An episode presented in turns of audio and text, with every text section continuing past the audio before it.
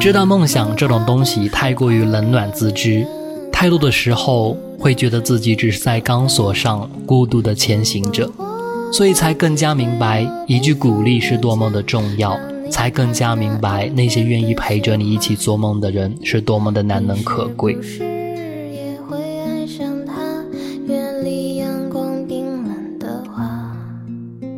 年轻的我们总是被很多莫名其妙的情绪干扰着。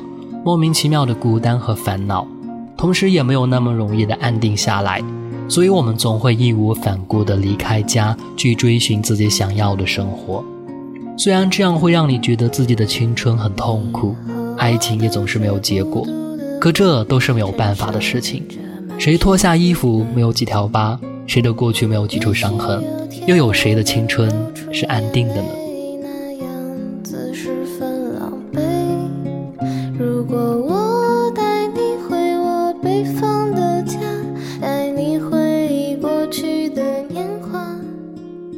有时候，也许你需要真正的颠沛流离，才会让你觉出生活的不易和艰辛。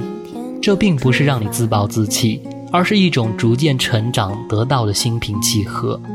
你需要被伤害、被拒绝，才能变得更加坚强，更珍惜现在得到的一切。你需要去远方，只带上自己。更多时候，旅行的意义并不在于你拍了多少照片，买了多少纪念品。去了哪些地方，而是在于你经历了多少疯狂的瞬间，是不是看到了不一样的自己，是不是找到了那个你能够分享喜悦和难过的人。如果